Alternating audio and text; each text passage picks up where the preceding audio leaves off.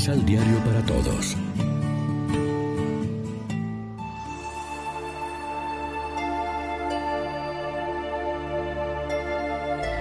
Primera lectura. Tiren la antigua levadura, pues Cristo nuestro Cordero Pascual ha sido inmolado. De la primera carta del apóstol San Pablo a los Corintios.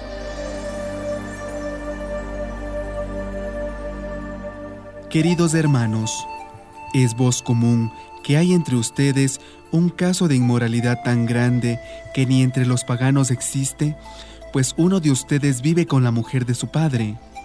Y todavía andan ustedes presumiendo, cuando más bien deberían estar de luto y haber arrojado de entre ustedes al que cometió semejante enormidad.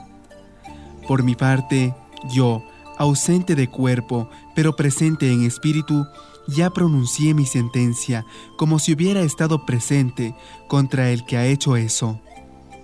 Reúnanse pues ustedes, yo estaré presente en espíritu, y en el nombre de nuestro Señor Jesucristo y con su poder, entreguen a ese hombre a Satanás para castigo de su cuerpo, a fin de que su espíritu se salve el día del Señor.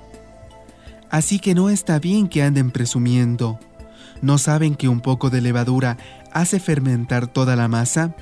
Tiren la antigua levadura para que sean una masa nueva, ya que son pan sin levadura, pues Cristo, nuestro Cordero Pascual, ha sido inmolado. Celebremos, pues, la fiesta de la Pascua, no con la antigua levadura, que es de vicio y maldad, sino con el pan sin levadura, que es de sinceridad y verdad. Palabra de Dios.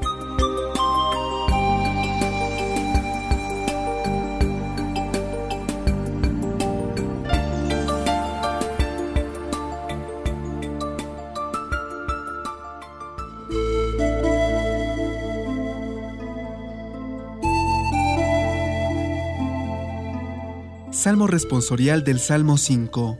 Condúceme, Señor, por tu camino santo. Condúceme, Señor, por tu camino santo.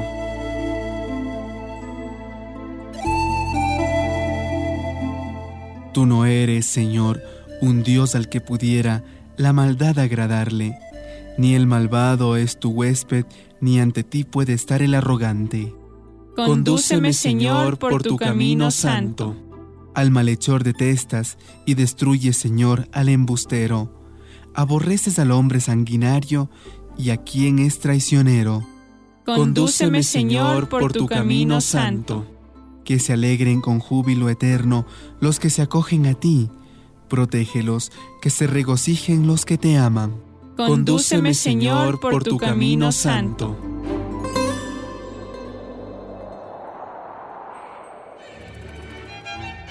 Proclamación del Santo Evangelio de nuestro Señor Jesucristo, según San Lucas.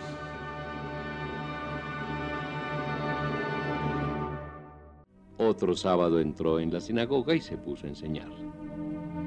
Había ahí un hombre que tenía paralizada la mano derecha.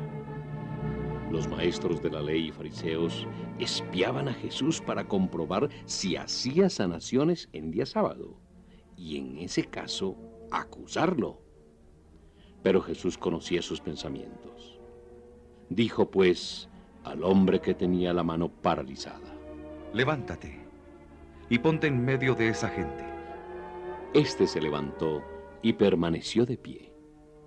Entonces Jesús les dijo, A ustedes les pregunto, ¿está permitido en día sábado hacerle bien a uno o dejarlo con mal?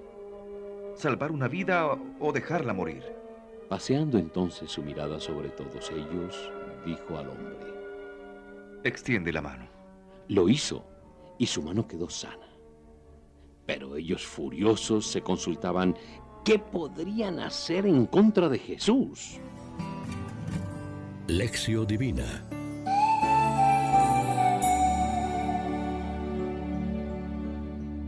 Amigos, ¿qué tal? Hoy es lunes 7 de septiembre y a esta hora, como siempre, nos alimentamos con el pan de la palabra que nos ofrece la liturgia. De nuevo, la atención en torno al cumplimiento del sábado. Esta vez por una curación hecha en la sinagoga precisamente en sábado. Jesús se da cuenta del dolor de aquel hombre. El enfermo, con el brazo paralizado, no le dice nada, pero se debería leer en su cara la súplica. Entonces Jesús curó al buen hombre. La reacción no se hizo esperar. Ellos se pusieron furiosos. Es evidente que Jesús no desautoriza aquella institución tan válida del sábado, el día dedicado al culto de Dios, a la alegría, al descanso laboral, a la oración, a la vida de familia, al agradecimiento por la obra de la creación. Más aún, parece como si Él ese día acumulara sus gestos curativos y salvadores. Lo que critica es una comprensión más preocupada por cumplir unas normas, muchas veces inventadas por las varias escuelas, que por el espíritu de fe que debe impregnar la vivencia de ese día. No se podrá trabajar el sábado y por tanto no habrá que hacer curas médicas a no ser que sean necesarias. Pero extender el brazo y decir una palabra, decir una palabra de curación es trabajar. Recoger unas espigas y comer sus granos al pasear por el campo es un trabajo equiparable a la ciega. Jesús enseña actitudes más profundas, más preocupadas por el espíritu que por la letra. Tendríamos que aplicar esta enseñanza a muchos detalles de nuestras normas de vida las normas están bien y son necesarias, pero sin llegar a un legalismo formalista. Reflexionemos. ¿Sabemos crear condiciones para que los demás vivan mejor? ¿Sabemos poner en el centro de nuestras atenciones a todos los hombres y a sus necesidades? Oremos juntos. Con tu ejemplo nos enseña, Señor, que por encima de todas las leyes y más aún de todas nuestras normas está el amor efectivo al prójimo. Ayúdanos a ponerlo en práctica con nuestros hermanos. Amén. María, Reina de los Apóstoles, ruega por nosotros.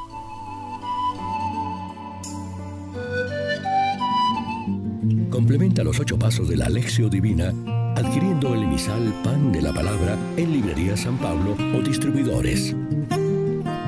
Más información www.sanpablo.co Pan de la Palabra.